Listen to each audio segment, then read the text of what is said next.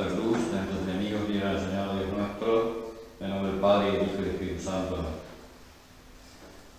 Señor mío Dios mío, creo firmemente que estás aquí, que me ves, que me oyes. Te adoro con profunda reverencia. Te pido perdón de mis pecados y gracias por hacer con fruto este rato de oración. Madre mía Inmaculada, San José mi Padre y Señor, Ángel de mi guarda, interceda por mí. Tengo en mis manos un libro que se llama Camperas, eh, del padre Castellani. Es un libro de fábulas. Eh, supongo que conocerán ustedes al padre Castellani, un hombre famoso, rebelde, muy rebelde. Eh, y entonces tiene una pero no les voy a contar ahora las rebeldías del padre Castellani, les voy a contar una, una de las, a comentar, una de estas fábulas que se llama Estar contento. Está vinculado con el tema de la, de la bienaventuranza, está digamos, vinculado con el tema de la felicidad, de esta felicidad que es posible alcanzar acá en la tierra, ¿no? para ser realistas. Entonces eh, es muy bueno porque a mí me divierte mucho y me ha resultado muy útil.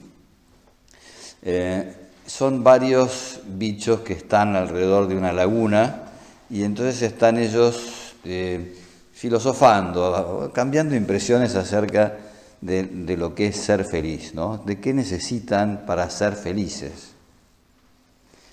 Yo estaba contento, dice, y escuchaba al borde del agua las cosas que me decían todas las cosas. Quisiera poder caminar por la tierra, oí decir a una mojarrita, entonces sí que estaría contenta.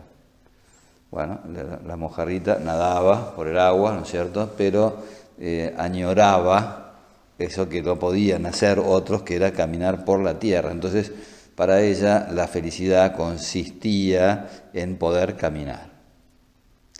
Si yo pudiese volar, silbó la iguana, o sea, la iguana andaba por ahí caminando, pero no estaba tampoco del todo contenta con, con lo que ella podía hacer, estaba buscando otra cosa distinta. Yo pudiese volar, los hombres que hemos querido volar siempre, toda nuestra vida, ¿no? Y volar, volar y descubrir qué pasa en la ciudad.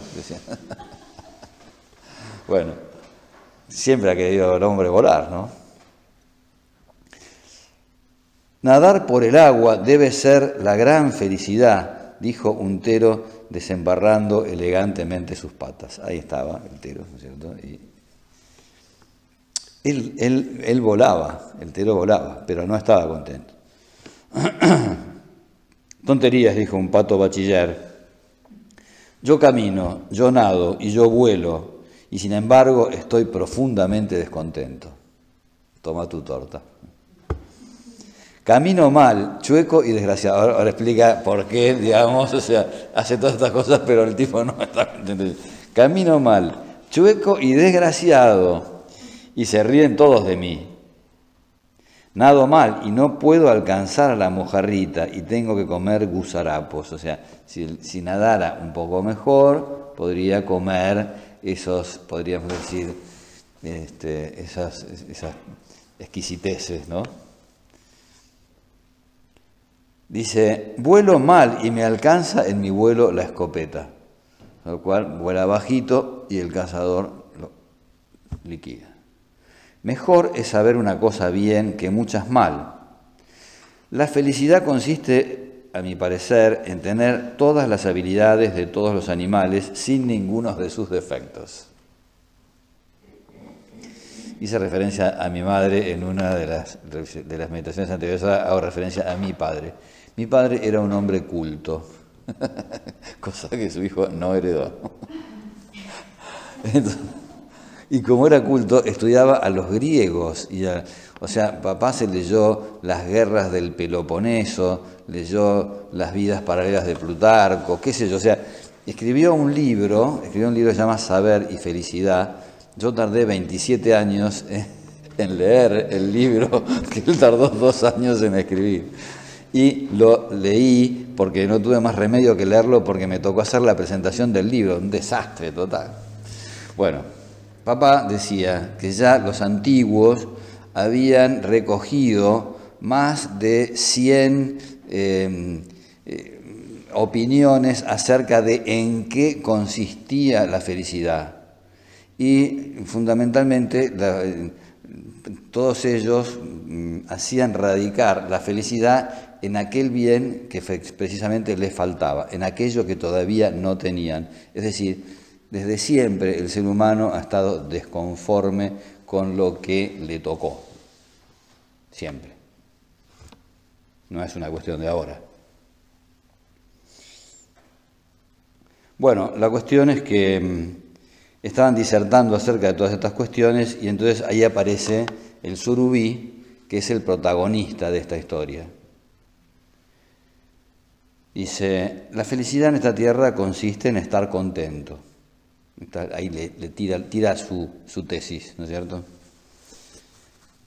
Y se oye la voz de uno que dice, ¿cómo se hace para estar contento con tantas penalidades? Y responde el surbí, para estar contento hay que estar contenido. En latín, contento significa contenido, contentus, contenido. Supongo que debe ser contentus, bueno, así. hay que contenerse con gran fuerza dentro de los límites del charco en el que Dios nos puso. Fíjense la filosofía del surubí, ¿no? La mitad de mis paisanos pasa una vida perra por andar buscando el mar cuando Dios los puso en la laguna. Hay que saber caber en su molde y apretarse dentro de la propia horma y hacer el gusto a lo poco, mis hijos. Ya estaba pontificando el tipo, ¿vieron? Ya se había, se había subido a la cátedra y les estaba dictando este, a todos los demás. Bueno, entonces el pato que estaba al lado dice, no, estas son teorías, se revela, ¿no es cierto? El pato dice, no me vengas con estas historias. Y eh, teorías, dice el surubí, muy enojado, asomando la aleta pinchuda y el lomo vero. O sea, se, ve que el tipo reaccionó, no le gustó que lo contradijeran, y entonces eh, dice, no, teorías no, dice, teorías son las de ustedes.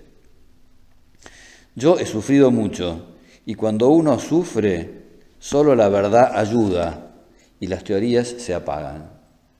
Está bueno esto, ¿no? Cuando uno sufre, solo la verdad ayuda. Bueno, ustedes que están en contacto con el sufrimiento saben que esto es así. Cuando a uno le dan, eh, podríamos decir, como uno le dan una, cuando le dan un, placebo, ¿no? Ahora uno no sabe si le pusieron la vacuna o le pusieron el placebo, no sabe, no tiene ni idea. Perdón por mezclar, perdón por mezclar todo. Es para que no se duerman en este horario tan complicado.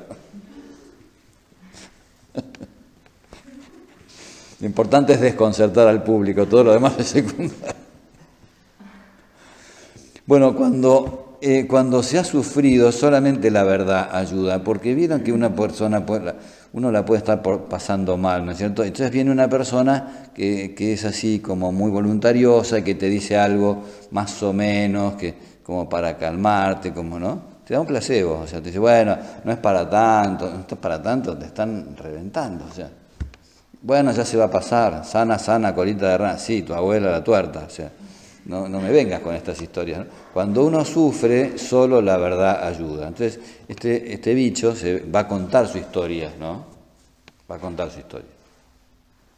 Para que, podríamos decir, para que lo entiendan, para que los otros le, le den bolilla, porque a veces es sorprendente. A veces uno tiene argumentos y los argumentos que tiran no sirven para nada. Cuenta una historia y, oh, la gente cambia.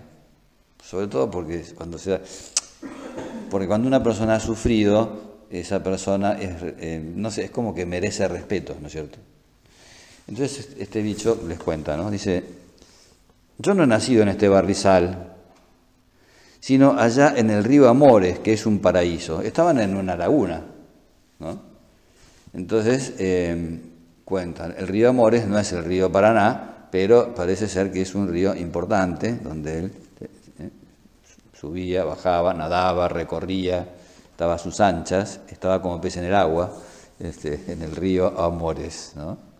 río del norte de Santa Fe, una zona de reconquista, de donde él era, de donde era Castellani. Un día una inundación me trajo aquí, y yo que era joven y desprevenido, no noté cuando el canal se secaba, y se secó y me cortó y me dejó en la laguna. Fíjense, o sea, eh, sabemos cómo son estas inundaciones, eh, el río que se sale de madre se, eh, cubre los campos cercanos, ¿no es cierto? y entonces, bueno, se, terminan haciendo unas, lagunas enormes, qué sé yo. La Picasa, por ejemplo, es una laguna enorme que nunca, no bajó la inundación, nunca bajó la inundación, o si bajó la inundación bajó muy de a poquito, ¿no? Ahí está. Entonces, eh, claro, pero esta, esta vez parece ser que sí, que bajó la inundación, que el, el, bicho no se dio cuenta que estaba bajando la inundación y entonces, en un momento determinado, eh, se corta, o sea, hay una parte del campo que queda inundado y, una parte, una lonja que queda seca. Bajó inundación, no se dio cuenta, no se dio, dice, y se secó y me cortó. Me suenan, esta, no suenan, ¿no? Estas, estas expresiones. Me cortaron las piernas, ¿le suena? Diego Armando Maradona, me cortaron las piernas. Bueno, y acá eh, se cortó el, hilo de agua y el tipo se quedó preso en la laguna, en ese charquito. Yo no soy pescado de barrial y pensé al principio morirme de dolor en esta pobreza. Fíjense lo tremendo que es cuando uno pierde algo que tenía, algo que era suyo, eh, algo que lo hacía feliz, eh, cuando pierde su hábitat, cuando eh, tiene que dejar lo que le resulta familiar, cuando no tiene más remedio. Y entonces cuenta su reacción. Lloré, grité, maldije, salté afuera a la playa con peligro de ahogarme y me golpeé la cabeza contra todas las totoras y los duraznillos. que a mí me encanta cómo, este hombre eh, recrea ¿no? toda esa, esa impotencia. ¿no? El tipo tenía que volver a su río a toda costa, o sea, no, eh, era su objetivo, ¿no? Pero lo que pasa es que casi pierde la vida en el intento de recuperar su río. Un día entendí que recalcitrar era al ñudo y resolví explorar en todos los sentidos las posibilidades de la pobreza en la que Dios sin remedio me había encerrado, hasta tocar el límite de arriba y el de abajo y los límites de todo el circuito horizontal. Claro, eh, tuvo que pegarse varias piñas para darse cuenta de esto, ¿no? Eh, tuvo que llegar, mm, podríamos decir, como hasta el límite de la, de la supervivencia. Hay veces que nosotros reaccionamos solamente cuando ya estamos tocando fondo. Así dicen de los alcohólicos, por ejemplo. El alcohólico solamente acude al grupo eh, cuando tocó fondo. Es decir, cuando ya no pudo más, cuando ya descubrió que no le quedan más recursos, cuando ya se dio cuenta de que su vida eh, es un desastre, recién ahí, cuando ya no tiene más recursos, ahí vuelve y va. Bueno, a veces nosotros, eh, mm, eso, frente a las cosas que perdemos, frente a lo que, o a lo que esperábamos eh, y no se dio, mm, tenemos, ¿no es cierto?, estas rebeldías, tenemos nuestras rebeldías. Las rebeldías contra la vida, las rebeldías contra a veces nos podemos rebelar contra Dios.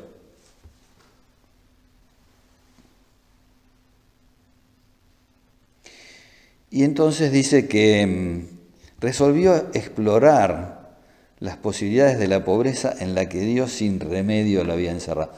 Eh, esto no quiere decir que uno no tenga que em, que luchar por lo que considera bueno. Sí, nosotros tenemos que considerar por lo que consideramos que es nuestro, por lo que consideramos que es bueno, tenemos que luchar por todo eso. Pero hay momentos en los cuales eh, descubrimos que ya no es posible. Y en esos momentos es cuando uno dice, bueno, vamos a intentar otra cosa. Y entonces uno empieza a explorar, ¿no? Es decir, cierto, yo perdí esto que tenía. Ahora, eh, ¿dónde estoy ahora? ¿Cuáles son las posibilidades del lugar y de las situaciones en las que estoy ahora?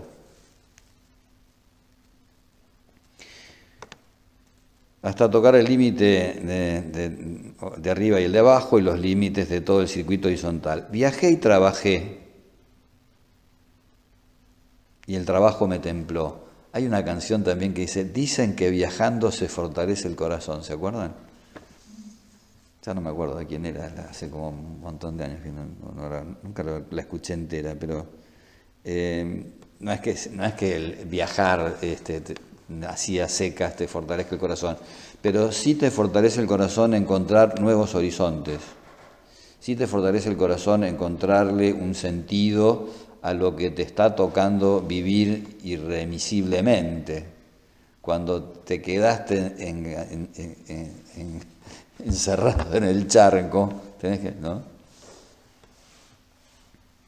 Me viene a la cabeza, ahora no tenía pensado, ¿no? Aquel hombre, aquel mexicano al que mantuvieron preso durante no sé cuántos meses, ¿no es cierto?, encerrado en un, en un lugar mínimo, ¿no? Cómo aquel hombre se había armado una disciplina, cómo se había fortalecido en su oración, en su unión con Dios, en su, eh, su ofrecimiento al Señor de todo lo que le tocaba, cómo se había ido esforzando, cómo había ido creciendo él, ¿no? Viajé y trabajé y el trabajo me templó. Vi que no era tan pequeño el charco como mi dolor lo había exagerado. Fíjense que, eh, qué bien dicho esto, ¿no? Eh, ¿Por qué? Porque muchas veces las cosas que nos pasan son fuertes, son difíciles y también a veces nosotros las exageramos un poquito. Es decir, nuestro dolor. O sea, eh, no es que exageremos las cosas porque sí, por capricho, podemos exagerarlas por capricho, pero a veces es el dolor, es el dolor eh, mm, real, ¿no? es el, sufrimiento real. A, veces permitimos que ese sufrimiento vaya, podríamos decir, como ocupando espacios, ¿no? Y a veces nosotros podríamos achicar esos espacios, ¿no? En una época se hablaba de achicar el pánico, achicar el pánico. Y a veces uno entra en pánico, ¿por qué? Entra en pánico porque no, porque le falta estar más contenido, ¿no? Em, me acuerdo que una vez escuché un ejemplo. El ejemplo era eh, de, una, eh, una garrafa de gas, ¿no?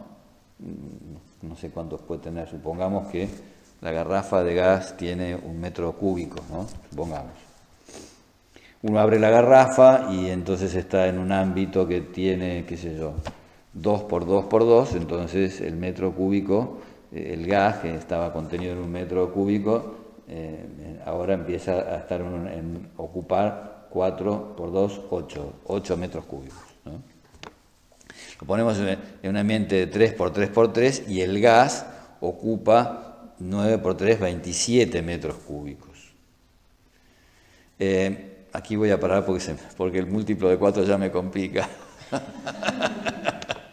Pero es decir, a medida que nosotros le vamos concediendo espacio al gas, el gas se sigue expandiendo, ¿no? Bueno, eh, el gas está y el gas por sí mismo se expande pero con, la preocupación o con la dificultad o con la tristeza, nosotros tenemos que hacer ese esfuerzo para contener, eh, ¿no? para, para, que, para que todo eso no se difunda, porque es decir, todos nuestros espacios pueden terminar ocupados si nosotros se lo permitimos. Es decir, de alguna manera hay que hacer el esfuerzo para cerrar la garrafa, ¿no? para que para que se vuelva a este, no sé, para que el gas vuelva al lugar que le corresponde o que, o que no ocupe más espacio del que realmente necesita, ¿no? Bueno, el gas no puede volver a la garrafa, pero por lo menos podemos impedir que siga saliendo el gas. Eh, vi que no era tan pequeño el charco como mi dolor lo había exagerado y que para los años de vida que me quedan, al fin y al cabo, iba a durar sin secarse. Es decir, no era el río Amores, pero el charquito este tampoco era una, tampoco era una, una pelopincho, ¿no? O sea, tenía bastante más agua como para poder nadar, ¿no es cierto? Y para poder desarrollarse. ¿Ustedes creen que alguna vez no se acongoja mi corazón queriendo locamente volar por los aires hasta mi río natal espléndido que él siente murmurar dulcemente atrás de aquellos pajonales? Un poeta, no me digan. Ah, fíjense, estaba atrás de los pajonales, es decir, no estaba allá a kilómetros, no, no, ahí nomás, ahí nomás, como dicen en el campo, ¿no? O sea, pero no, eh, pero, pero tenía que, no podía, salir de, de la prisión. Dice, creen que no, alguna vez no se acongoja mi corazón, dice, pero yo le aprieto fuertemente por medio de la resignación y lo hago estar contento, acá viene la palabra, ¿no es cierto? Lo hago estar contento y contenido en este charco, con el trabajo, con hacer el bien a todos, con los escasos placeres de este barrizal. Bueno, sí, las condiciones que nos tocan eh, no siempre son las óptimas. Las condiciones en las que estamos no siempre eh, tienen todo lo que nosotros queremos, ¿no? Había un camión que tenía una leyenda y la leyenda decía, no tengo lo que quiero, pero quiero lo que tengo. ¿Cuántas veces nosotros no nos damos cuenta de lo que tenemos porque estamos soñando con aquello que todavía nos falta? Ahora, está bueno soñar por lo que a uno todavía le falta, por lo que uno quiere alcanzar, por lo que uno tuvo o por lo que uno quiere llegar a tener. Ahora, que esos proyectos no nos impidan a nosotros hacer bien lo que, lo que nos toca, que no nos impida ver la riqueza de lo que tenemos entre manos. Porque además eh, eh, el, ver la riqueza de lo que tenemos entre manos hace que nosotros tengamos eh, un motivo para vivir. Había otra canción muy linda que dice, eh, siempre hay por qué vivir, por qué luchar. Siempre hay con quién sufrir y a quién amar. Y al final la vida sigue igual. No es un conformismo, ¿eh? O sea, la, actitud conformista es la, es la actitud de la persona que renunció a conseguir sus objetivos, que no quiere luchar porque no se quiere complicar la vida. Eso es el conformismo. Ahora, también el realismo tiene que llevarnos a darnos cuenta de que a veces no vamos a conseguir nosotros. Una vez una señora me dijo, padre, usted no va a cambiar nada, me dijo. De las cosas que quiere cambiar no va a cambiar nada, lo van a cambiar las personas que vengan atrás. Y la verdad es que me dio bastante, tranquilidad, ¿no? Y a lo largo de los años uno va viendo que hay muchas cosas que uno le hubiera gustado cambiar y que uno no pudo cambiar, pero lo van cambiando las personas que vienen atrás. Y uno ve que no fue tan en vano todas las cosas, eh, toda la historia vivida, o que no fue tan en vano todas las cosas que, que a uno en algún momento le han eh, costado, le han resultado difíciles. Bueno, yo no sé si las estoy convenciendo de algo o no, pero les estoy contando una historia. les estoy contando la historia del surubí. Un pescado. les cuento otra cosa divertida. Un día, em, uno de los grandes dramas em, del mundo actual son las chicas que no consiguen novio. Es un gran, gran drama, ¿no? Eh, un, drama que está muy extendido, sobre todo cuando no son tan chicas. si no son tan chicas es más drama todavía. Entonces, una vez una le presenté a a, una chica le presenté a un sujeto, ¿no? Y me dice, me dice, padre, ese tipo que usted me presentó es un pescado. Nunca había escuchado esa, esa expresión aplicada a un sujeto, o sea, es un pescado, no mal, ¿no? O sea, no, se ve que no acerté con la presentación.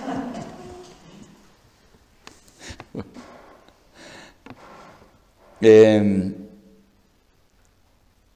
a veces nos da la impresión, ¿no es cierto?, de que las cosas que hacemos no, sirven para nada, de que, de que somos unos inútiles, de que eh, no ha servido lo que, lo que hemos hecho.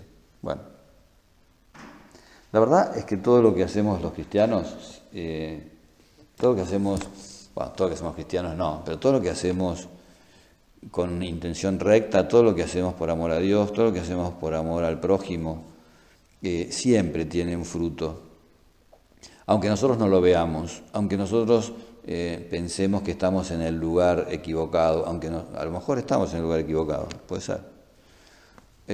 Pero aún así, eh, todas las cosas hechas por amor a Dios o hechas por amor al, prójimo siempre tienen un fruto. el charco en el que podemos encontrarnos no es un charco estéril, es un charco que, eh, da frutos, ¿no es cierto? Bueno, em,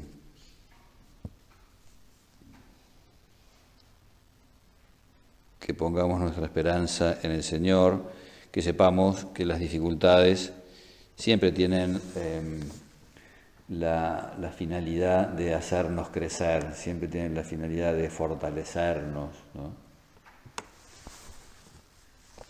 Eh, había una, anécdota, eso, bueno, parece ser que Dios le había puesto a, un hombre, eh, le había puesto la, eh, la, tarea de empujar una piedra enorme, enorme, enorme. Y entonces este, esa piedra era imposible de mover, entonces, eh, e-, él seguía empujando la piedra, ¿no? Y las personas, venían sus amigos y decían, ¿para qué estás haciendo esto? Esto es ridículo, esto es absurdo, esta piedra no, no, no se puede mover nunca. Entonces, en un momento determinado, el, este, este hombre se, se, enfrenta con Dios y le dice, Señor, ¿por qué me mandás a hacer cosas imposibles? ¿Qué es lo imposible que te mandé a hacer? Le pregunta Dios y me, dijiste que, que, moviera la piedra esta. Y entonces Dios le dice, no, yo no te dije que la movieras, yo te dije que la empujaras. Aunque vos no puedas mover esa piedra, eh, fíjate vos lo que eran antes tus brazos y lo que eran antes tus piernas y lo que son ahora tus brazos y lo que son ahora tus piernas, porque con ese esfuerzo que vos has ido haciendo, te has ido fortaleciendo, has ido creciendo, ha crecido tu capacidad, ¿no es cierto?, de llevar un peso sobre eh, sobre tus espaldas, eh, has, crecido. Bueno, que sepamos que esas dificultades que el Señor pone en nuestro camino son siempre para nuestro crecimiento, también a veces ayudan al crecimiento de los demás, pero que, que bueno, que podemos, podemos realmente estar contentos, estar contenidos en medio de esas circunstancias, aunque no sean las que nosotros hubiéramos elegido. Te doy gracias, Dios mío, por los buenos propósitos, afectos e inspiraciones que me has comunicado en esta meditación. Te pido ayuda para ponerlos por obra. Madre mía Inmaculada, San José mi Padre y Señor, Ángel de mi guarda, intercedan por mí.